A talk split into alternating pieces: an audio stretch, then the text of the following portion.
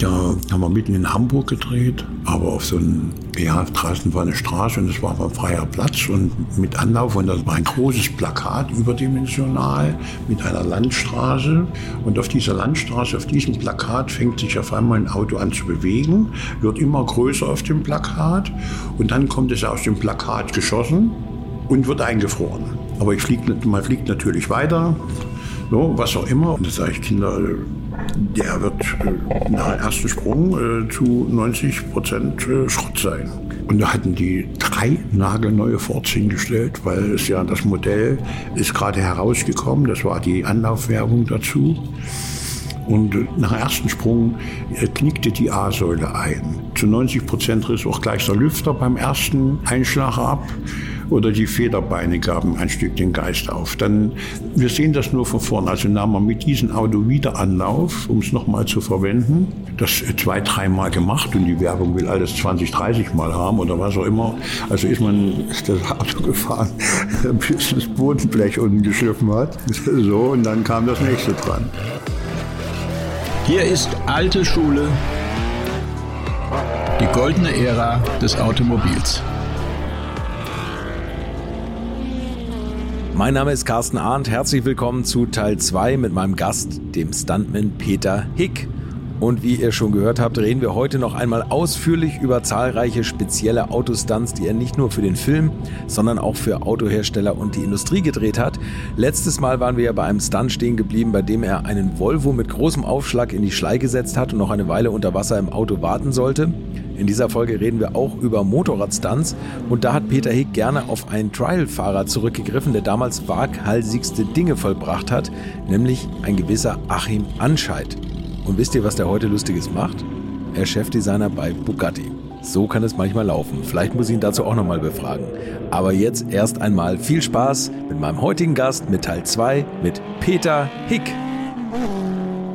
äh, hat einer ein Auto geklaut vom Landarzt, war auch ein relativ neuer Volvo. Und dann kommt ihnen in der Kurve ein LKW entgegen und da weicht ihm aus und hebt ab. Und ja, es ging schön spitz eben ins Wasser rein, Riesenfontäne und dann, Peter, kannst du sitzen bleiben? Ja. Ich hatte Tauchgerät mit dem Auto, alles, also Sauerstoff und äh, gewartet und dann eben ausgestiegen und äh, wieder nach Hause gekommen.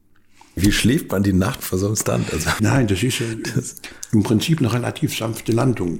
Was mich irritiert hat, war bei dem Volvo, den hat's die Kühlerhaube abgeschert, die wir auch nicht wieder gefunden haben, als wir das Auto rausgezogen haben. haben ja Taucher unten gesucht. Ja. Also bei Einschlag muss, hat's auch die Lichtmaschine verschoben. Äh, nur äh, ins Wasser rein, nicht? Naja gut, 100 km/h ist natürlich auch schon ganz schön Aufschlag. Da, ne? werden schon Kräfte scheinbar irgendwo doch geweckt. Die, ja. So, und da hat ihm die Kühlerhaue, das waren sicherlich 12er, 14er Polzen, äh, die vorne aufgehängt war. Und die waren abgeschert und die Kühlerhaube hat total gefehlt. Hm.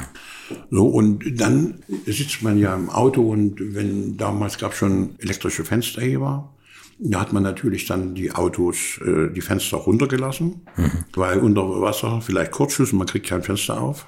Tür vielleicht auch nicht. Mhm.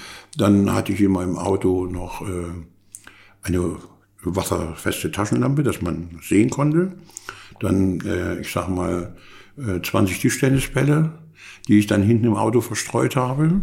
Ach, dass man sieht, wo oben und unten ist. Dass man sieht, wo oben und unten ist. Okay. Also, ah, okay. kann man gucken. Und jetzt, ja, da, da ist oben so, weil man nicht weiß, in welchen Dreck man landet. Ja.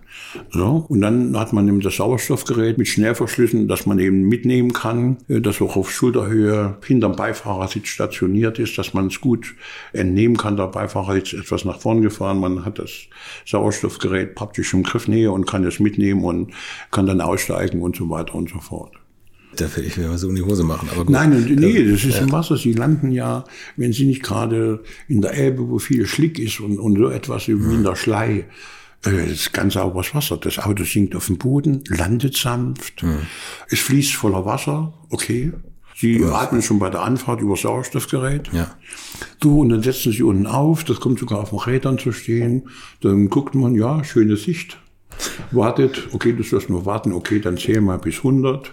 Dann zählt man vor sich hin und dann sagt man so, jetzt könntest du aussteigen, Wasser hat sich oben beruhigt. Und dann, ja. Mit dem Motorrad äh, haben Sie auch mal solche Sprünge gemacht, oder? Ja, aber nicht so weit, weil ich war nicht so der wahnsinnige Motorradfahrer. Ich konnte ganz gut schnell fahren und äh, habe auch Rennfahrerfilm gedreht, Motorradfahrer mit, mit Todesfolge aus der Kurve geflogen und so etwas. Aber ich war nicht Jürgen Baumgarten mit Sprung über einen Elbe-Seitenkanal äh, von 60 Metern und so was. Hätte ich nicht gekonnt, hätte ich nicht gestanden. Achim Anscheid, ja, den habe ich ein paar Mal geholt. Der war damals Treilfahrer. Und der ist so exzellent Motorrad gefahren, mhm. dass, äh, ja, wo ich sage, das bringst du nicht. Also Sie hatten auch immer ein Team um sich rum. Wo, man, man also wusste, wer richtig gut in welchen Sachen ist und ja. die fragt man dann, willst du für mich arbeiten? Was ist deine Wunschgage? Okay. Äh, gut zwischen Wunsch und Wirklichkeit klaffen oft Lücken, aber äh, war eben doch so, dass dann das Image so gut war, dass ich die Gelder, die ich gebraucht habe, für die Leute immer gekriegt habe. Mhm. So, und da haben die natürlich gerne für einen gearbeitet. Und man konnte sich natürlich darauf verlassen, dass die auch mit dem Auto ausweichen. Ich glaube, da haben sie auch mal so Sachen erlebt, dass äh, wenn man das Team nicht kannte. Ja, das ist genau das, ja, ja. Das ist, äh, war ich ja bei München die Preise. Nein, Peter, du bringst nicht deine Leute, wir haben hier in München welche. Und kommen mit einer 1200er er fährt um die Kurve und mir kommt eben ein äh, Auto entgegen und ich sage, du musst mir, weil du da ein Rollstuhlfahrer ist, musst du die Kurve aufmachen, dass ich die Chance habe, wenn die Bordsteinkante kommt, die ziemlich hoch ist, dass ich das Motorrad abknien kann. Ja, und der Kollege hat das voll, und zuvor fragte er noch, äh, was sie verdienen, was ich verdiene, was, was sie kriegen. Ich kriegte, ich weiß nicht, zweieinhalbtausend Mark und die kriegten 600. Und da bin ich hingegangen und habe gesagt, und es ist richtig, dass ihr noch 600 Mark, ihr müsstet gar nichts kriegen. äh, du bist so unfähig, dass du dir nicht innerhalb von fünf Minuten vor Besprechung oder wo das letzte Mal oder vor zehn Minuten das abgesprochen haben, dass du dich an die Absprache halten kannst. Du hast, machst mir einfach nicht, ich bin auf dem Motorrad senkrecht sitzen geblieben und habe das Motorrad, konnte ich nur nach unten, nach zur Seite wegknien, ja. so dass ich nicht abgeflogen bin weil der zu wenig aufgemacht hat. Ja, okay. Ja, konnte mich praktisch nicht in die Kurve legen. Ja. So, und der hätte mir den Kopf abgefahren. Und da ist man natürlich sauer und sagt, okay, das machst du nicht wieder. Da sagst du, nee, mit solchen Leuten, die ich nicht kenne, arbeitest du nicht. Ja. Und, also da muss man so viel Vertrauen haben. Also auch wenn wir jetzt mal zu Kamai kommen, wenn ich mir vorstelle, diese ganzen Explosionen, die, also das muss ja so genau getimt sein, dass wenn jemand da die, die Sprengung auslöst, dass es eben genau nach ihnen ist und nicht, genau, nicht wenn sie da draufstehen. Ne? Richtig, aber also, gut, das kann man auch noch zur Not äh, mit Reißleine machen. Okay. Also das ist installiert hm. und dann, äh, ich sag mal, der steht äh, auf dem Turm, muss einen Absturz machen, hm. der Turm explodiert und er springt und mit dem Absprung, mit der Bewegung löst er hinter sich die Explosion aus. Ja, okay. So, und da ist er weg. Mhm. Und äh, die Explosion ist hinter ihnen äh, und das nimmt das menschliche Auge kaum wahr, weil es fast übereinander lagernd ist. Mhm. Äh, der Mann ist noch in der Luft und alles und gerade mal, ich sag mal, 1,50 weg oder so, nach unten, äh, da scherbelt das furchtbar. Es ist eh so eine Sache. Feuerstunts ist ja auch immer noch so ein Thema. Haben Sie das in Anführungszeichen gerne gemacht oder war das immer? Da gab es ja dann zu meinen Zeiten schon äh, richtig äh, gut in der ersten Formel 1 die äh, Kevlar-Anzüge, die Formel-1-Anzüge, dreilagig, äh, dann äh, brandsichere Unterwäsche. So, und da kann man sich, und dann für die Hände und Gesicht, Haare und so was, äh, war schon lange entwickelt, doch von Günter Scheid, der aus Hamburg ist, Watergel. Mhm. Und das ist so eine Art, er hat eine Konsistenz wie Tapetenkleister. Mhm. Und schmiert man sich eben auf die Haut, auf die Haare, ist im Prinzip durchsichtig. Und wenn man, ich sag mal, einen normalen Finger über eine Kerze hält, hält man das vielleicht drei Sekunden aus oder so, dann schlägt die Hitze voll durch. Und wenn man äh, den Finger mit Watergel eintrieben hat, äh, sind es eben 30 Sekunden oder 20 Sekunden. Okay. So, und da schlägt eben die Hitze nicht durch und mhm. man holt sich eben auch keine Verbrennung. Okay. An die körperoffenen Stellen, ja. wie, wie Hände und Gesicht und Hals und so weiter. Ja, ah, okay, also schmiert man sich komplett ein. Und, und schmiert man sich ein. Kann Augenblick im Feuer Wird vom Kollegen eingeschmiert und, und so weiter. Und man hat ja natürlich immer ein großes Team, was einen dann auch löscht nach der Zeit. Also nach der Zeit und dann ist es ja auch so, dass man, wenn man jetzt so ein äh, Stand macht und man läuft so als Fackel durch die Gegend, dass durch das Laufen das Feuer nach hinten gedrückt wird. Mhm. Also aus dem Gesicht raus. Mhm. So, es ist unschön, wenn man an den Tag, ich sag mal, Rückenwind hat, die Flammen nach vorne schlagen. Sollte man versuchen, andersrum zu laufen. ja. Okay. Haben Sie mal so, so Flugzeugsachen gemacht? Äh, ja, ich habe auch Flugzeugsachen gemacht, aber äh, nicht, dass ich da äh, so nur als Sicherung. Also ich habe vier, vier Monate für die Amerikaner in Südamerika einen Actionfilm gedreht.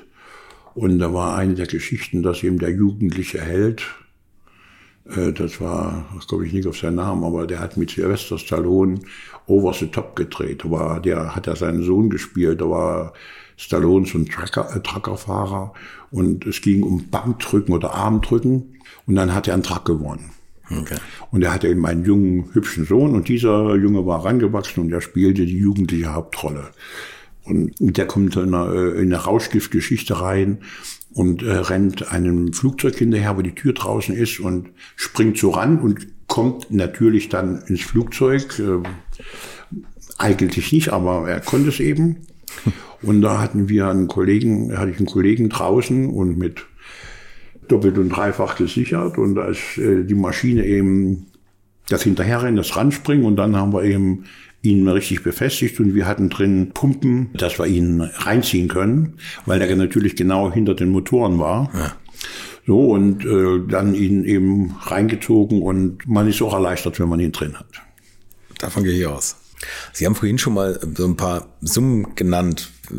Das scheint sich ja doch ziemlich gelohnt zu haben, das Standgeschäft. Ich glaube, das hat sich nach heute hin so ein bisschen verändert, oder? Oder ist das? Ähm, das hat sich sicherlich verändert, aber ich weiß nicht, wo der Markt ist. Ich weiß nur, dass er härter geworden ist, mhm. äh, dass die Schauspieler streckenweise, weil die ja Serien und drehen, äh, ich sag mal, eine Folge in einen Tag pro Woche bezahlt werden und sowas. Es war damals schon noch ein, ein bisschen anders. Es sind entspanntere Zeiten. Es ne? war entspannter und wenn man viel zu tun hatte, dann hat man ja doch ganz gut Geld verdient. Kann man da irgendwas sagen? Also wenn ich sie jetzt gebucht hätte für einen Film in den 90er, Nein, 80ern? Das ist, das, man hat zwar auch oft nichts zu tun gehabt, aber ja. Äh, man hat schon, ich sag mal, 300, 400, 500.000 Mark im Jahr äh, verdienen können. Ja, Wahnsinn. Ja. Aber ich meine, gut, hat natürlich auch mal viel riskiert. Sie, ja, ja, Sie sagen jetzt nicht, aber ich weiß nicht, vielleicht hätte ich lieber auf ein bisschen Geld verzichtet und meine Knochen heil gelassen. Haben Sie sich viel gebrochen in Ihrem Leben? Nee, nee? gar nicht. Nee, nur eigentlich. Kniescheibe achtmal. Ja, aber das war, da war ich, muss ich noch Jugendlicher gewesen sein oder was auch immer. Und äh, beim Film Verletzungen ähm, ganz wenig. Mhm. Immer eigentlich nur bei, äh, ich sag mal, wie Karl May und solchen Geschichten, nicht? Da müssen wir auch gleich noch drüber reden. Sie haben auch immer viel Material selber gekauft für sich und Sie waren, glaube ich, auch der Erste mit so einem riesen Airbag für Sprünge. Ja, ne? das, äh, ich habe mich eben versucht, hab versucht Equipment, weil es war eben, als ich in der Bundesrepublik ankam, hat man natürlich gedacht, man sah aus der Ostsicht die Filme im Westen und dachte, oh, die Junge sind alle toll und die haben. Mhm. So, und als ich dann ankam, hatten sie nichts. Hat alles die Filmfirma, die waren wieder versichert. Hermann Joha und ich haben zusammengearbeitet, um uns endlich in die Berufsgenossenschaft zu bringen, um versichert zu sein. Haben okay. wir zwei Jahre mindestens dran gearbeitet, dann sind wir von der Berufsgenossenschaft als Beruf anerkannt worden und aufgenommen worden. So, und ähm, das waren eben und im Equipment, er hatte viel Equipment, hatte dann, ist ja auch umgestiegen vom Stand auf, ich sag mal, Produzent. Mhm. So, und äh, auch so in der Zeit, wo ich wir angefangen habe. Und äh, ich hatte, habe mir eben versucht, äh, alles selber. Ich bin, ich sag mal, ich hatte dann in der ersten mehrere Aufträge, Autoüberschläge oder so. Und habe telefoniert und dann hieß es ja von Walter Röhr, die Werkstatt, die ist in Würzburg. Die bauen für ihn die Autos um, Käfige und Verstärkung und dieses und jenes. Und da habe ich in der Firma angerufen, war eine Autofirma, ja, Sie können kommen. Da habe ich gleich, hatte ich einen Jahrgau zum Überschlag auf dem Trailer geschmissen, dahin gefahren und dann habe ich mir unter Anleitung von der Werkstatt äh, mein Käfig da eingebaut, habe von denen Material bekommen, was vorgefertigt ist, wie Kreuzschellen mit Imbusschrauben. Dann haben die das bei denen, bei Waderöhr natürlich, weil es Rennsport war, alles in Aluminium gemacht. Aluminium konnte ich nicht schweißen. Und da sagte, ja, geht doch billiger, gibt es Tiefzieh- äh, oder nahtlos gezogenes Rohr. Und da musst du, das kannst du auch sehr gut biegen, musst du eben eine Biegemaschine kaufen, nur kauft man sich eine Biegemaschine, bestellt das nahtlos gezogene Rohr. Und da hatte ich immer, was weiß ich, 50 Meter äh, in Hitzhusen zu liegen, ja. dass man eben, wenn man es gebraucht hat, So, und dann kauft man sich eben einen Trennschleifer mit Winkel, wo man alles sauber schneiden kann, damit man hat Schweißgerät da und kann sich in die Sachen alle selber reinsetzen. Okay. Wo der Name gerade gefallen ist, Walter Röhrl, haben Sie mal mit so Rennfahrern gesprochen, also bei so Präzisionsfahrten oder sowas, oder wie die besonders schnell fahren, oder haben Sie mal überlegt, selber Rennen zu fahren? Nee, habe ich nie ah. überlegt, äh, Rennen zu fahren oder, oder so etwas. Äh, Nissan hat mal drüber nachgedacht. Äh, da haben sie auf dem Abus haben sie gab es einen schweren Unfall. Da ist einer, ein Nissan-Fahrer, quer in die Tür gefahren und hat dem eben, und er war, äh, und da sagte Hick, wer setzen Sie ein, hat der Pressechef, die Leute von der äh, Fahrbahn zu Als Crashfahrer. Sie müssen nicht gewinnen. Sie müssen nur, wenn andere Leute vorne sind, äh, die aufhalten, von der Fahrbahn drängeln, äh, dass sie disqualifiziert werden, was auch immer, egal wo sie in den Punkten landen und so. Und das haben wir aber dann nicht gemacht. Klingt sehr sportlich. Das war sehr unsportlich, ja. Sie haben jetzt äh, Peter Hick und Sie schreiben das auch in Ihrem Buch, was ich sensationell finde. Sie haben immer so ein bisschen Preisabsprachen getroffen, dass man sich da nicht drücken konnte. Ja, das war mit, mit Hermann und François Doge. Wir haben uns bei Hermann gesprochen. François Doge kam von Remy Julien aus Frankreich, der ganz viel James Bond gedreht hatte und mit Belmondo und Delong und, und was auch immer. Und äh, der hatte so in München war er so, äh, ich sag das mal ganz vorn, Hermann Jura eben im mitteldeutschen Raum und ich im Norden. Und wir kriegten immer, wenn es um äh, etwas kompliziertere Geschichten, nicht bei Treppenstürzen oder aus dem dritten Stock fallen oder solche Sachen, äh, gibt doch mal ein Angebot ab. Mhm. Und wir merkten, dass wir gegeneinander ausgespielt werden. Mhm. Und da haben wir uns in Düsseldorf getroffen und haben eben verabredet, dass wir dem anderen sein Angebot als erstes Fax dürfen die anderen zwei es nicht unterbieten. Okay. So. Also ich kriegte meinetwegen ein Angebot von Hermann, theoretisch, für Fall für zwei und dann las ich das und sagte, ja, okay und äh, legte eben 100, 300 Mark, äh, 1000 Mark drauf oder was auch immer und sage, nee, das äh, machst du teurer oder wie auch immer, aber man unterbot es nicht. Okay, okay, alles klar. So und äh, das funktionierte hervorragend. So, und da wurden wir nicht im Preis gegeneinander ausgespielt. Dass es eben hieß, ja, du kannst du nicht, der macht es für das und so weiter und so fort. Ja. Also das war dann nicht der Fall. Sie wurden auch von der Industrie gebucht für so tatsächlich Industriefilme, ne? Mercedes, wenn, ja, wenn das da irgendwie längerfristige Sachen waren. Mercedes, Porsche, äh, vom ADAC für, äh, weiß ich noch nicht, nicht vom ADAC, doch vom ADAC war das.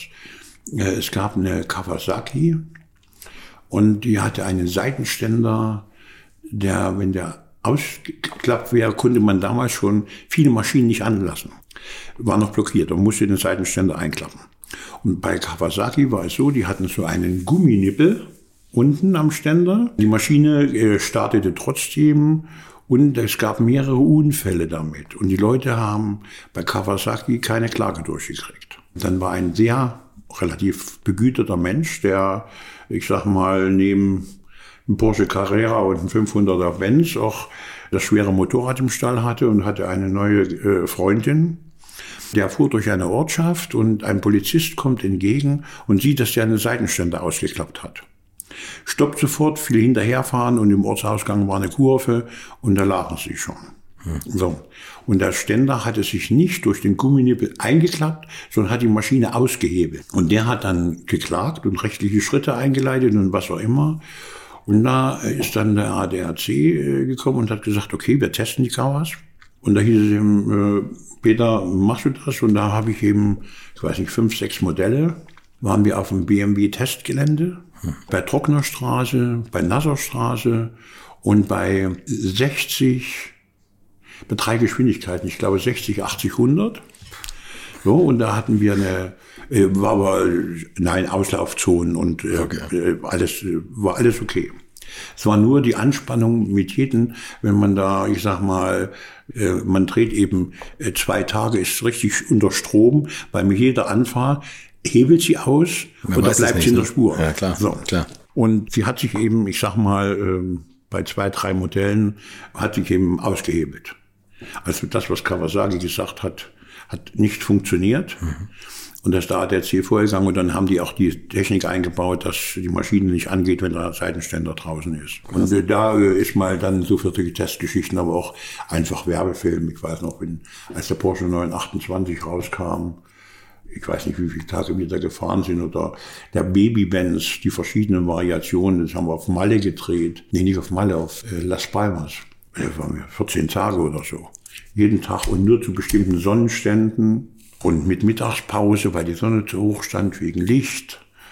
Und dann immer Fahraufnahmen, erst mit einem, dann zum Schluss mit acht Mercedes-Geschichten. Und dann musste oben drüber ein Drachenflieger sein. Und das Ganze wurde nochmal von oben, vom Hubschrauber, auch mit Luftaufnahmen. Äh, es war dann auf dem Flugplatz kommt ein Mercedes und da fächert er auseinander und die Luft flimmert eben äh, und, und, und und solche Sachen. Okay. Ja. Und da hat man gut zu tun und ein angenehmer Job. Man fährt ja Auto, es soll nichts passieren. Man muss auch nicht so schnell fahren, äh, dass die Reifen quietschen und, und was auch immer oder das Ding ins Schleudern kommt, sondern es soll für die Messe gut aussehen, eine schöne Präsentation sein. Mhm. Oder für, auch für Reifen. Kon Winterkontakt für Kondi habe ich gedreht in einem Wasserbassin, dann waren wir auf einer Eisscholle, haben wir in Schweden gedreht, auch nur die Endeinstellung, das andere haben wir auf dem normalen Eis gedreht. Oder für, für Opel.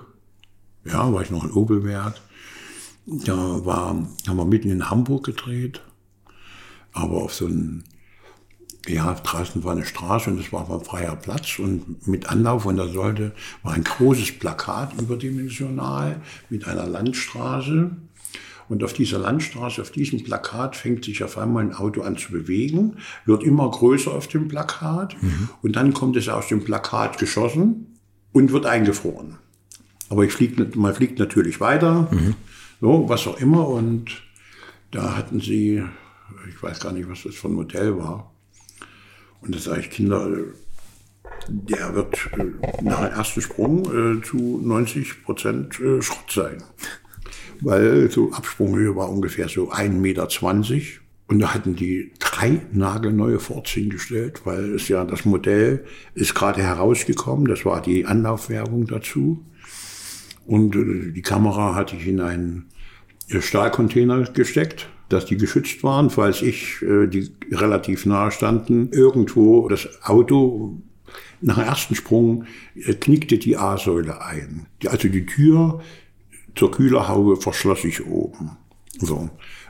Zu 90 Prozent riss auch gleich der Lüfter beim ersten Einschlag ab oder die Federbeine gaben ein Stück den Geist auf. Dann, wir sehen das nur von vorn. Also nahm man mit diesem Auto wieder Anlauf, um es nochmal zu verwenden, weil die Plakatwand war nicht so gebaut, dass ich das Auto deformiert hatte. Naja, und dann das zwei, dreimal gemacht und die Werbung will alles 20, 30 Mal haben oder was auch immer. Also ist man das Auto gefahren, bis das Bodenblech unten geschliffen hat. so, und dann kam das nächste dran. ja, oder ich habe mal für VW, das war eine Werbung für Süd Südafrika, die haben wir auf dem Konditrom gedreht und auf dem Gelände rundum. Konditrom, das ist zwischen Hamburg und Hannover, ich weiß nicht, ob du das schon mhm. mal hast. Und das, ähm, ja, was ist sehr schick ist, Steilwandkurve 90 Grad und sowas alles. Und die Südafrikaner, wir hatten, also erstmal mit dem neuen VW GT ging das nicht, da blieb ich nicht oben, die waren zu langsam. Konnte ich nicht oben an der Kante fahren, da holten sie GTIs und klebten die falschen Sticker hinten drauf, äh, dass sie schnell genug waren. Und dann waren da so Sequenzen dabei, der hob eben ab, so ungefähr na 20, ich glaube 23 Meter war das und landete dann in einer Wasserpfütze, die künstlich gemacht wird, aber so. Aber ich hatte ein Computerprogramm, wo ich genau berechnen konnte, Rampenhöhe, Winkel, Geschwindigkeit, dass ich auch in der okay. großen Pfütze lande. Okay. So. Aber das Auto war natürlich im Schrott. So, und das gleiche nochmal über eine Brücke, das war auf dem Konditrom, da kommt über eine Brücke und hebt eben ab, so in Höhe Brückengeländer. Dann geht's auf der anderen Seite zwar bergab, aber das Auto im Schrott und eins habe ich dann verschrottet. Eine ganz enge Kurve mit einer Leitplanke, und die sagten, Peter, schneller, schneller, schneller. Und ich bin dann aus dem dritten Gang das Ding bis 6000 hochgedreht und dann den zweiten Gang rein und, und noch Vollgas. Und gab es auch eine schöne Aufnahme, da ist das Auto nur auf dem linken Vorderreifen, war eine Rechtskurve. So, und einmal habe ich den Gang nicht reingebracht und landete ich prompt in den Leitplanken. so, und da haben sie alle geklatscht und sich gefreut. Ja, und das, was hat man, das wurde auch sehr gut bezahlt. Ja.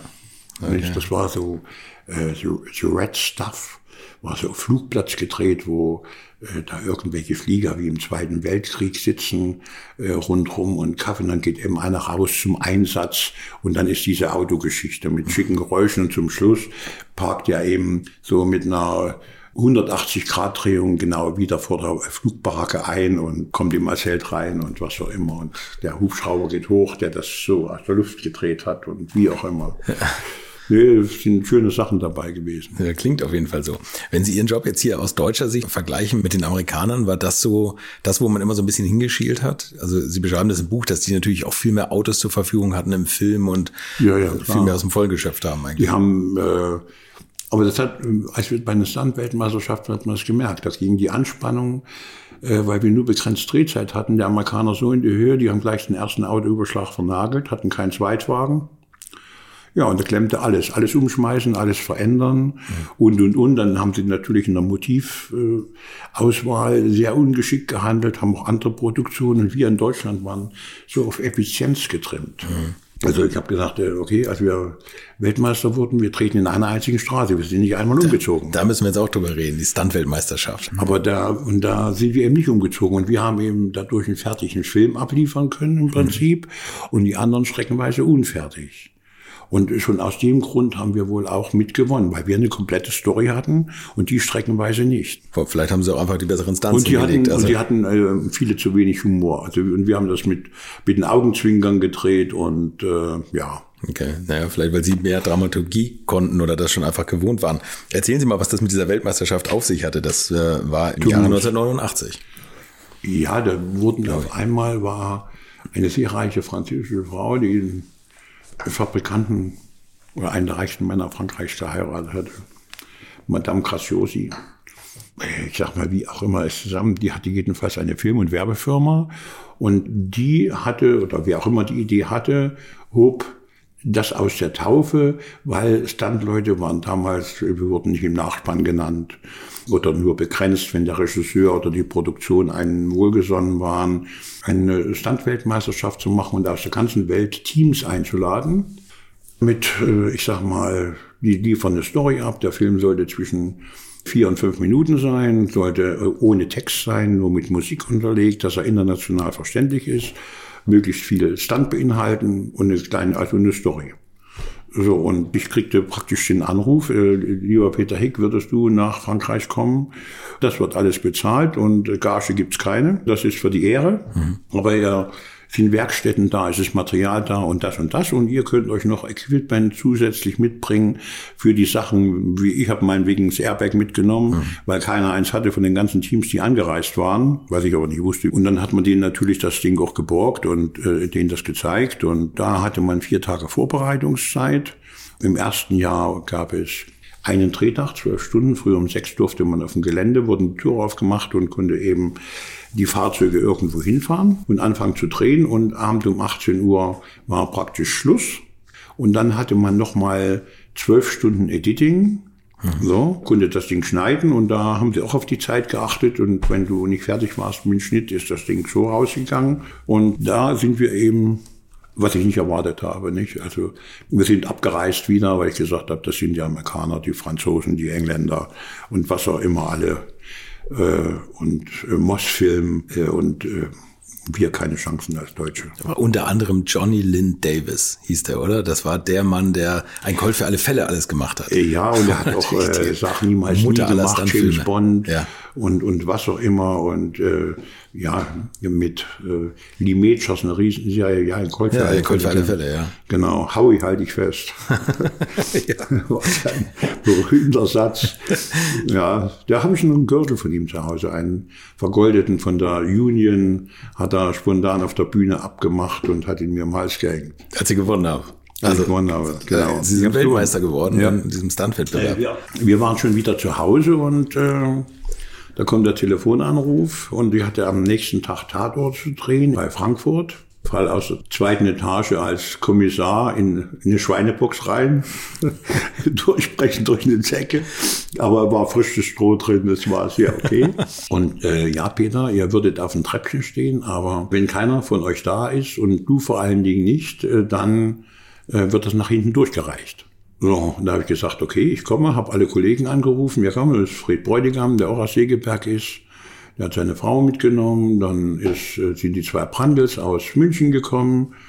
Und dann haben wir uns in Toulouse getroffen. Meine Frau ist auch mitgekommen. Die ist in Frankfurt noch losgefahren und hat mir eine Fliege gekauft und ein Frackhemd zur Preisverleihung. Und dann war eben im Ballet des Sports, wo so 5.000, 6.000 Leute reinpassten, richtig Samstagabendshow und mit riesen Bildleinwänden und äh, die Serena Busch hat moderiert und dann noch ein Franzose und, und, und was auch immer. War schon sehr äh, aufwendig gemacht. Ja, und auf einmal, ich dachte, sie veralbern uns nicht, weil es war, der dritte Preis war durch, der zweite Preis war durch, die Franzosen hatten noch keinen Preis und die Amerikaner hatten noch keinen Preis. Und da dachte ich, ja, Peter, die haben dich verarscht. Jetzt bist du nochmal 1800 Kilometer nach Toulouse gefahren und stand unten im Keller und habe auf dem Monitor und auf einmal sagt dieser Nosbusch und Winner ist Johnny, Peter, komm hoch. So, und da ist natürlich dann, ist das schon ein toller Moment. Wahnsinn, ja. Ja, nicht ich, also ich habe überhaupt nicht mehr damit angerechnet. Hat das im Nachhinein dem Ganzen nochmal einen Schwung gegeben, international? Ja, es hat natürlich. Äh, ich hatte einen Partner oder einen Kollegen, der für mich gearbeitet hat, der in Hollywood groß geworden ist und bei der Union das Standgeschäft gelernt hat. Und er kam nach Deutschland und kriegte eben keinen Job. Und über die Vermittlung von drei Dingen hieß es ihm, Peter, kannst du dich nicht mal mit dem unterhalten und so und so. Und dann haben wir uns im Studio Hamburg getroffen und haben geredet und dann sage ich, okay, wenn ich was für dich habe, rufe ich dich an. Und das war gleich, ich sag mal, zehn Tage später kriegte ich einen Anruf, äh, da noch was machen. Und ich saß aber in der Schweiz und da kannst du zu mir nach Hause, kannst das Auto aufladen, da steht ein Geländewagen und was auch immer. Und kommst du mit dem ganzen Schnodder in die Schweiz, ja, alles klar. Und der kam und von Ronny, der war eben perfekt englischsprachig aufgewachsen und wusste, wie die Jobs und mit dem habe ich mich dann unterhalten, als wir ja eben wie für die Amerikaner treten in, in Chile die vier Monate und äh, die äh, ich auch in äh, wir auch in Los Angeles waren bei der Union und da sagt er Peter du bist in Deutschland ganz oben du fängst in Amerika unten an wenn du es wieder schaffst, nach oben zu kommen, fährst du zwar dann beim Pick-up hinten zwillingsbereift und dein Grundstück ist vielleicht 5000 Quadratmeter größer. Aber ob du das wieder schaffst, und äh, ich war mir klar, meine, es ist nicht meine Muttersprache. Mhm. Und das hat auch was mit Drehbüchern, mit Verständnis zu tun. Und da waren wir uns einig, meine Frau und ich, dass wir eben nicht den Versuch machen, nach Amerika zu gehen und in Hollywood nochmal eine andere Karriere zu machen. Es hat alles genügt. Es war alles da. Und warum soll man da so ins Risiko gehen und nochmal von vorne anfangen? Weil die Konkurrenz wäre natürlich da gewesen ohne Ende. Ja. Aber Sie waren der Weltmeister, da hatten Sie keine Konkurrenz. Ich denke, es war nicht so bedeutsam, weil es ist ja nicht von Amerika vergeben worden. Es war ja nicht ein Oscar, denn es ich weiß noch, Günter Scheidern, der Pyrotechnik gemacht hat in, in Hamburg, der hat dann für seinen Rauch mal einen Oscar bekommen. Und jetzt ist es ja durchaus üblich, dass Stuntleute und sowas immer genannt werden mhm. im Nachspann. Mhm. Aber das war eben die Zeit äh, und man, man hatte sich dran gewöhnt. Nicht? Das ist, äh, muss man einfach so sagen. Und ich bin, als ich in den Westen kam und da kommt gleich bei meinem ersten Tatort, äh, wollte irgendwann einen Journalisten interviewen, da bin ich erstmal zur Produktion gegangen und habe gesagt, darf ich dem was erzählen? Darf ich sagen, dass ich jetzt den hier XY duble? Weil im Osten äh, wurden die Leute theoretisch nicht gedubelt. Also, das hieß ah, immer, die machen, Gorgomidisch macht alles allein. So, und äh, das war eben nicht so. Sagt Tom Cruise ja auch noch. Ja, denke ich schon. Der ist so ein Verrückter und lässt sich so absichern und hat es wohl auch. Und das ist auch etwas, was ihn nach vorne treibt. Also früher hat man im Westen das tunlichst unterlassen. Ich weiß noch, die haben eine Actionserie angefangen und da wollte der Hauptdarsteller das auch sauber machen und da war ein Sprung noch von den Mäuerchen von 1,50 und da hat er sich den Fuß gebrochen, weil er unglücklich aufgekommen ist. Ja, dann haben die erstmal sechs Wochen Drehpause. Ja, stimmt. So, und da haben die gesagt, nee, nee, nee, wird eben immer gedubelt, was ich auch in Ordnung fand.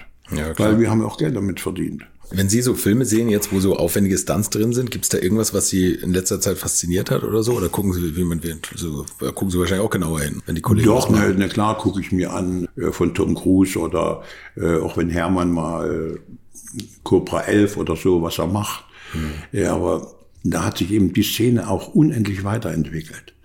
Nicht? Die, die schießen heute viele Dinge. Heute muss manchmal, äh, weil sie dann so exponiert sind, keiner mehr drin sitzen. Die haben praktisch, bauen das Riesenrohr ein, richten das aus, oben kommt der Zug, dann hebt das Auto ab, alles andere wird vorgedreht, da sitzt keiner drin, da wird auf den Knopf gedrückt und dann explodiert die ganze Geschichte mit der und der Sprengladung und das Auto pfeift ab und geht in einen Feuerball im Tankwagen auf oder was auch immer.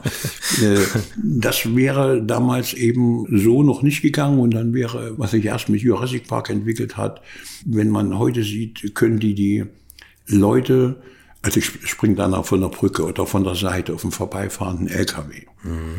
So, die werden an eine Stahlseilaufhängung gehängt, die springen ab, das können die nachher retuschieren, die machen die Farbe wieder rein. Das wäre alles früher mit Celluloid, alles sehr viel komplizierter gewesen. Mhm. Da musste das eben live gemacht werden. Da ist äh, für die Standleute sicherlich viel verloren gegangen, in dem Sinne, wie sie bezahlt werden und, und was sie überhaupt dann machen können. Man hätte nur sehr viel spektakulärer eben, wenn man solche Sachen gemacht hat.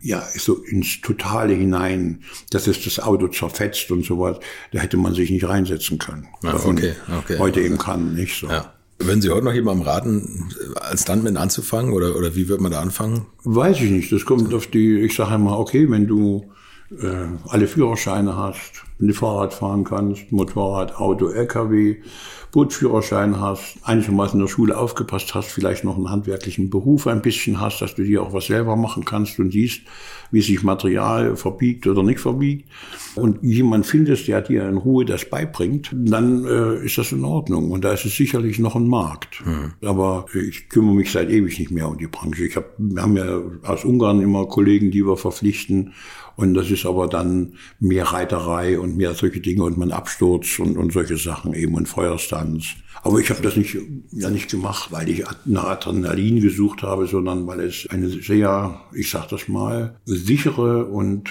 kurzfristige Arbeitszeit war mit viel Freiraum.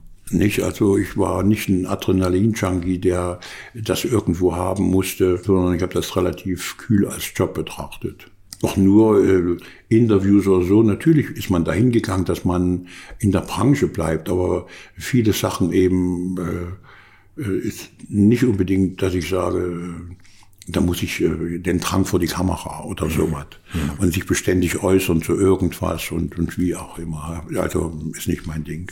Irgendwann kam bei Ihnen auch der Drang fast ein bisschen mehr zum, zum Live-Thema, nämlich zum Theater. Sind Sie wieder zurück nach Segeberg, beziehungsweise eigentlich waren Sie ja immer in der Gegend.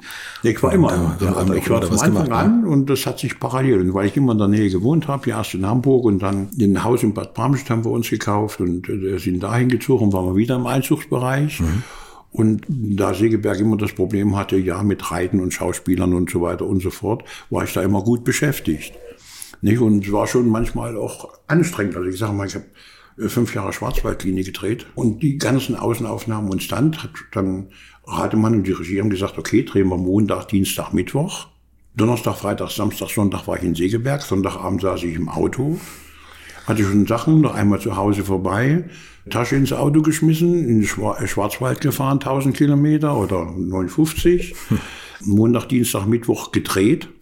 Und sobald ich fertig war, äh, wieder ins Auto und nächsten Tag wieder bei Kamai Vorstellung. Wo, wo Sie die ersten Stunden sich noch das Gestöhne von den Schauspielern angehört haben, die Montag, Dienstag, Mittwoch frei hatten wahrscheinlich. Wie auch immer.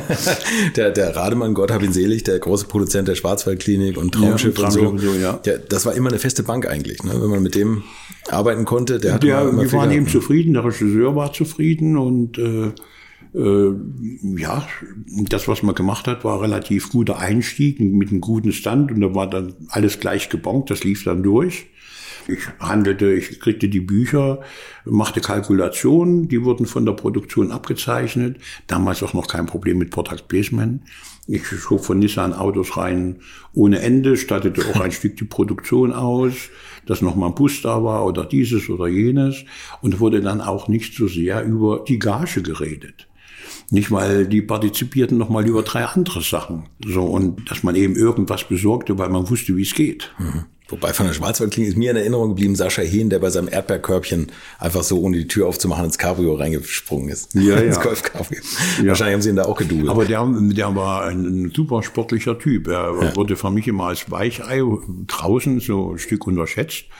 Und er war unendlich ehrgeizig und war sehr sportiv. Also okay. der Regisseur kann man ja heute kann man das ja erzählen, wollte unbedingt ein Motorboot haben. Da sage ich, ja, Jürgen, äh, müssen wir eine Motorbootszene. Ja, da können wir da am See drehen. Ja, was machen wir da? Ja, da fährt Sascha Wasserski und da ist der eifersüchtige Liebhaber und der versucht das auch und der fährt dann äh, durch den Bootssteg durch und verunglückt schwer und landet dann in der Klinik. Ja, und Sascha fuhr Monoski, äh, ließ los, kam an Strand, schoss mit den Ski da hoch, stand, stieg aus dem Ski raus, äh, ließ sich nicht mal absaufen. Also der beherrschte das aus dem FF. In der Richtung war ein guter Typ. Müssen wir die alten Folgen mal wieder gucken. Wenn sie da immer zu sehen sind bei den Stunts, dann nee, immer Schwarzwaldklinik. Äh, zwei, dreimal mit irgendeiner Nebenrolle, wo einer mit dem Auto abgestürzt ist und dann blutverschmiert gerettet wird oder solche Dinge, aber äh, eigentlich wenig zu sehen. Aber trotzdem, die Autos, die durch die Luft fliegen, waren meistens Sie wahrscheinlich. Das war immer ich, genau. waren so drei, vier mindestens Todesfälle, dann Abstürze mit der Leiter, dann 20 Meter von einem Felsen Wasserskiunfall, waren, waren viele. Das Professor Brinkmann eben eigen, einfach was zum äh, Operieren hatte. ja, muss, eben, genau. Muss ja so sein. Muss ja was zu tun haben. Dann haben Sie irgendwann gesagt, das Standgeschäft, das lasse ich ruhen und widme mich voll Karl May. Nee. Nee? Achso, da haben nee, Sie nee, ich, bin, ich bin Intendant geworden mit sehr viel Freiraum, weil die Zahlen in Segeberg nicht so toll aussahen, hatte sich eben die Chefetage haben sich Gedanken gemacht und kamen auf die Idee, Pia Pries zu verpflichten. Mhm. Und das passte meinen Vorgänger überhaupt nicht, weil er ja in Personalunion Regisseur, Drehbuchautor, Winnetou. Klaus Hagen Ladwesen. Genau. Und ähm, das eben machte und der sagte eben nur über meine Leiche. Und da ging ihm richtig auch Krieg los und mit bösen Artikeln und er dann in der letzten Vorstellung sagte so, ließ sich ein Pänkchen bringen, so wird dann im nächsten Jahr Winnetou aufs Pferd steigen, weil er eben schon der Ältere war und was auch immer, was ich alles nicht toll fand. Und meine Frau hat ihn bei uns am Dresen, wir waren ja befreundet, hat ihn am Dresen gefragt, Klaus Hagen, die bieten dir das Geld weiter, du spielst nur eben vielleicht drei Jahre nicht Winnetou oder vier. Und bleibst aber an der Macht? Nein, nur über meine Leiche. So, und wir haben das nicht verstanden. So, und dann, äh, was ich ja nicht wusste, dass sie mich dann fragen, ob ich ihnen Land werden will. Und ich mm, bin erst mal zusammengezuckt und sag, kann ich mir das mal eine Nacht überschlafen und mit meiner Frau drüber reden? Und dann hat er gesagt, ja, Peter, wenn du das nicht machst, dann macht's ein anderer. Fragen wir den nächsten. Du bist der Erste, den wir fragen. So, und da hat meine Frau dann noch gesagt, ähm, alles klar, mach das, die fragen den nächsten. Hm. So, und da wurde ich im Intendant. Und da war eben meine erste Aufgabe, weil es keinen Vertrag mit Beatrice gab, dass ich Beatrice angerufen habe. Wir haben uns in München verabredet. Ich habe meinen Computer eingepackt und Drucker. Und da saß ich drei Tage im Holiday Inn in der, auf der Leopoldstraße und wir haben uns jeden Tag getroffen und jeden Tag verhandelt, bis wir irgendwann einen Vertrag hatten. Weil ich wollte einfach aus der Schusslinie, aus dieser Schlammschacht raus und ordentlich arbeiten. Naja, und so ist es dann auch gekommen und dann wurde das Zuschauerzahlen technologisch ja auch ein Erfolg. Pierre Pries hat tatsächlich die Leute gezogen. Mhm. Wir hatten gleich im ersten Jahr von ihm 260.000 Besucher. Die hatte Bad Segeberg bis dahin nie erreicht. Wir unter 100, ne? Oder, oder ja, ja, so ja, um die 100, 100 ja. die, die, schlechtesten Zahlen, aber da wollte Karl May auch sicherlich die Chef, äh, der Bürgermeister, äh, vielleicht kann May abschaffen oder so, weil da wurden die Vorstellungen so runtergefahren, dass auch keine Zahlen zustande kamen. Mhm. Aber es war eben, ich sag mal, zwischen 75.000 und 140.000, so in diesen Größenordnungen. Und da ging sie eben dann rasant nach oben. Also ich weiß noch, was da los war. Wie gesagt, ich bin in Segeberg aufgewachsen. Meine Eltern waren selbstständig, hatten ein Schuhgeschäft in Bad Segeberg und das war, äh, was das gebracht hat, was das für die Stadt gezogen hat. Na, allein diese Medienaufmerksamkeit, ja. die, also das war unfassbar, ja, ja, was da während der Saison los war. Ja, ich glaube einfach, dass die, dass die Idee eben von Wolfgang Spar war und der war die graue Eminenz und der kam eben aus der Werbebranche und der hat das ganz gut abgeschätzt, denke ich. Aber haben Sie zu der Zeit noch weiter Stunts gemacht? Ja, ja. Ach so, okay, alles klar. Also ich, dachte, ich, ich hatte, nein, nein, ich hatte, ich hatte, nein, nein, ich hatte Buch überarbeiten konnte man immer, wenn man nicht gedreht hat. Mhm. So, äh, ich konnte immer, wenn ich, äh, ist ja nicht so, wenn man gedreht ist, man ist zwei Tage, aber ich hatte oft nicht nur drei Tage, sondern auch eine Woche oder 14 Tage frei, wo ich sage, okay, ich komme rüber, Bühnenbildbesprechung, dann und dann und so und so. Und dann fährt man hin, hat seine Termine gemacht Und in der Vorstellungsgeschichte dann war es eben so, äh, dass mein, ich bin ihm verpflichtet, dass ein Buch da ist, Schauspieler verpflichtet werden, Bühnenbild da ist und diese ganzen technischen Dinge. Mhm. Und die kann man alle da in den äh, Freiraum äh, alle ordentlich ordnen und machen. Und in der Präsenz musste ich nicht, dass ich sage, jeden Tag in der Vorstellung sein. Okay. So, sondern in Eigenverantwortung. So, ich bin natürlich, wenn ich nicht gedreht habe, immer zur Vorstellung äh, rübergefahren und habe sie mir angesehen mhm. und mit den Leuten geredet, wenn mal was war, aber konnte immer wegfahren zum Drehen und war auch doch mal drei, vier Tage nicht in der Vorstellung, weil ich eben irgendwo unterwegs war. Irgendwann waren Sie hier unterwegs, wo wir jetzt sind, auf Rügen und ähm, ja. die Störtebecker Festspiele gestartet. Wie kam es dazu? Ja, das war die Wendezeit und in der Wendezeit, da war hier jemand aus der DDR, der wusste, was mal hier stattgefunden hatte. Der mhm. lebt aber im Westen.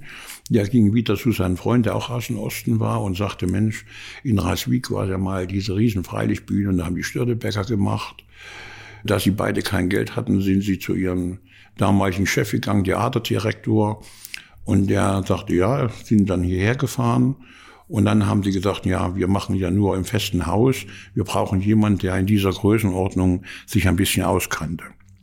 Und da sind sie eben, kam bei mir der Anruf, Peter Hick, würdest du dich mal mit uns unterhalten? Und da haben wir geredet und dann waren sie erst sehr geheimnisvoll und sag ich, ich kann euch keine Kalkulation machen oder das nicht, wenn ich nicht mehr weiß, ist das eine grüne Wiese? Ist das ein Theater? Ist das ein Steinbruch? Wo soll das stattfinden? Mhm. Also auf welchen Untergrund und wie auch immer. Und dann sind wir eben hierher gefahren, fanden den Platz toll, meine, also meine Frau und ich, und haben uns hier getroffen.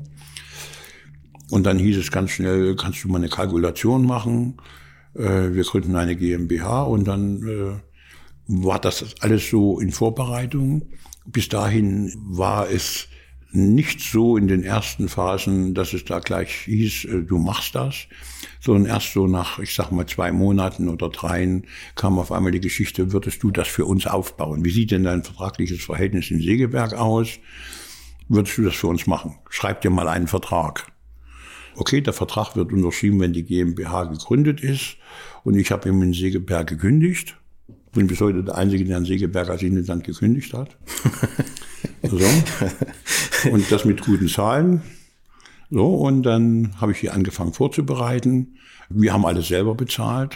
Das saß ich schon in diesem Haus unten im Erdgeschoss. Mhm. So, und habe Vertrag mit der, versucht mit der Kommune und das Land zurückkommen, weil das war meinetwegen das Land der Bundesrepublik Deutschland, das musste der Kreis kriegen, beziehungsweise die Gemeinde und, und, und. Und habe eben für die Gemeinde die gesamten Anträge geschrieben und so weiter. Und dann, und bin die auch abgefahren, weil Zeug verloren ging.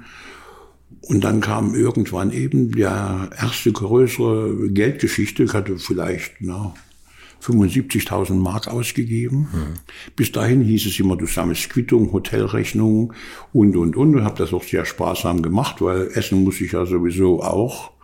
So, und Bühne musste vermessen werden. Sagt der Vermesser, ja, kostet vor, vom 36.000 Mark. Und da habe ich gesagt, so, liebe Freunde, ihr seid die Finanzier, so, du bist der Finanzier. Ich bräuchte mal jetzt ein Konto und da müsste man ein bisschen Geld drauf nehmen, dass ich weitermachen kann. Und dann kam eben, ja, ich habe ein Problem, ich habe kein Geld.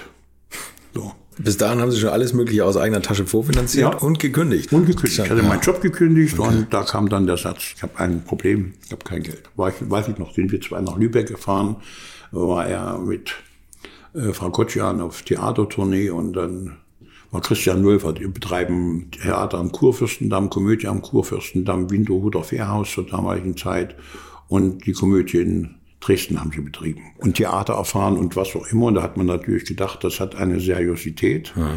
aber es war eben nicht so. War nix. So. Ich bin sogar, hatte die äh, Erlaubnis äh, von ihm, dann zu seinem Banker zu gehen und hatte beim Bankdirektor dann einen Termin und da sagte er, Hick, nicht eine Mark von uns. War alles klar.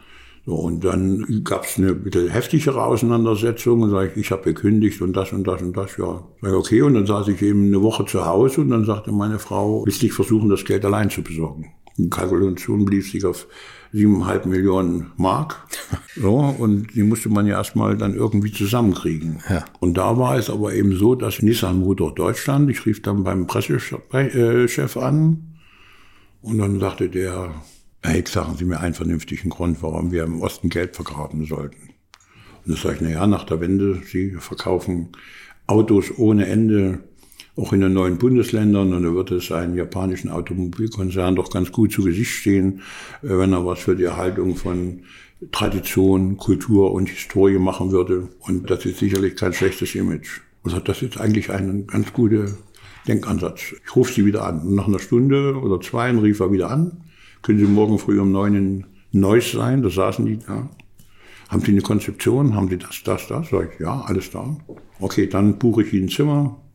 Nächsten Tag war ich da, habe dann eine halbe Stunde vorgetragen, dreiviertel Stunde vielleicht maximal, dann Zigarettenpause und haben sich beraten und dann hieß es, okay, Hick, wir bürgen für Sie mit zwei Millionen. Das ist wie Eigenkapital. Ja. Und dann sagte ich nur, kriege ich das schriftlich? Ja, wie viel Mal wollen Sie es haben? Dann bin ich zum Kultusministerium gefahren nach Schwerin. Die haben nochmal 916.000, glaube ich, äh, nicht rückzahlbar dazugegeben. Und den Rest hat dann die Sparkasse Rügen finanziert.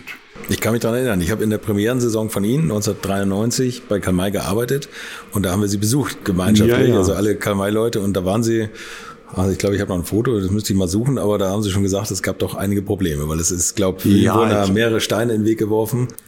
Ja, die, äh, die Grünen waren absolut dagegen. Ja.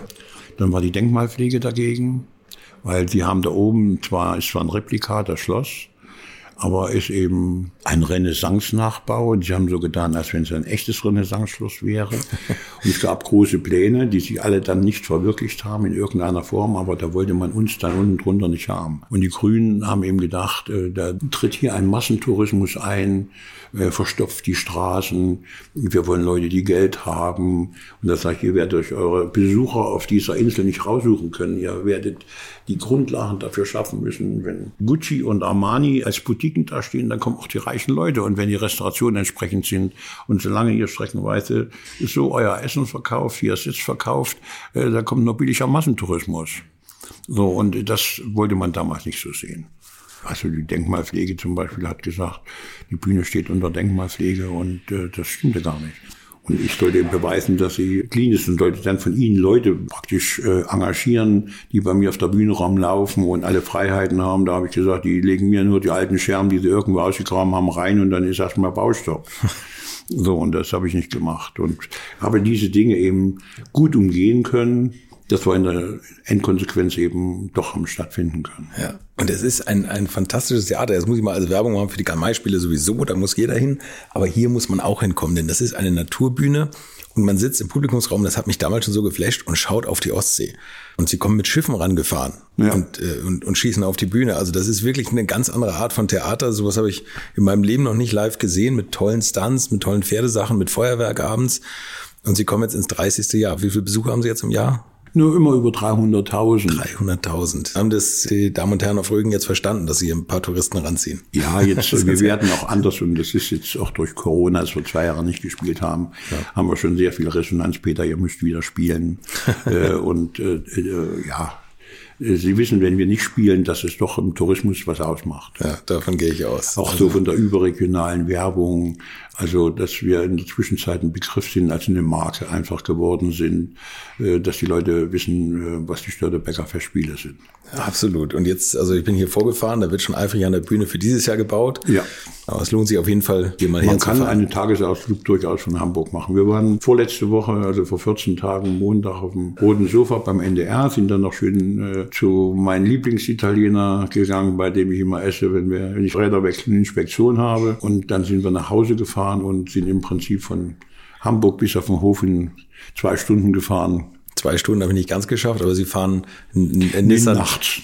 nachts ist nachts. nachts Sie fahren Nissan GTR. Ja, aber nachts ist die Rollbahn ist leer und äh, man hat kaum Verkehr. ja, okay. So und äh, das ist schon dann sehr angenehm. Ja. Ja. Wirklich super. Was wird dieses Jahr für ein Stück gespielt? Gotland unter Feuer. Gotland unter Feuer. Okay. Es ist praktisch so, dass äh, nach dem Ende des Krieges zwischen Mecklenburg und äh, Dänemark hat es die Kirche, die Hanse, geschafft, dass den Piraten, die bis dahin Mecklenburg geholfen hatten, praktisch den Krieg nicht aufrechtzuerhalten, aber die waren gefangen in der Feste Stockholm. Die letzten Mecklenburger. Und sechs Jahre lang haben Störtebecker, Gödecke, Michel als sogenannte Vitalienbrüder diese Feste mit Essen, mit Munition, mit Pulver, mit allem Möglichen versorgt. Und dann gab es eben eine Einigung und dann sollten eben die Piraten, denen wurden eben die Häfen gesperrt. Und dann haben die sich alle auf Gotland versammelt. Da gab es auch eine Mecklenburgerin und die hatte dort die Macht mit einem Piraten und einem adlichen Norweger, der sehr reich war, der politische Ambitionen auch hatte. Die haben ihm gesagt, okay, wir machen die Häfen für euch auf und da waren dann auf einmal viereinhalbtausend Piraten mitten in der Ostsee mit Stützpunkt und es ging eben in der Ostsee gar nichts mehr. Und da hat der Deutsche Ritterorden dann in einer Art Blitzkrieg Gotland überfallen, so aufbrechende Eis, angelandet, quer über die Insel marschiert, alles, was sie als Piraten habhaft werden konnten, haben sie erschlagen.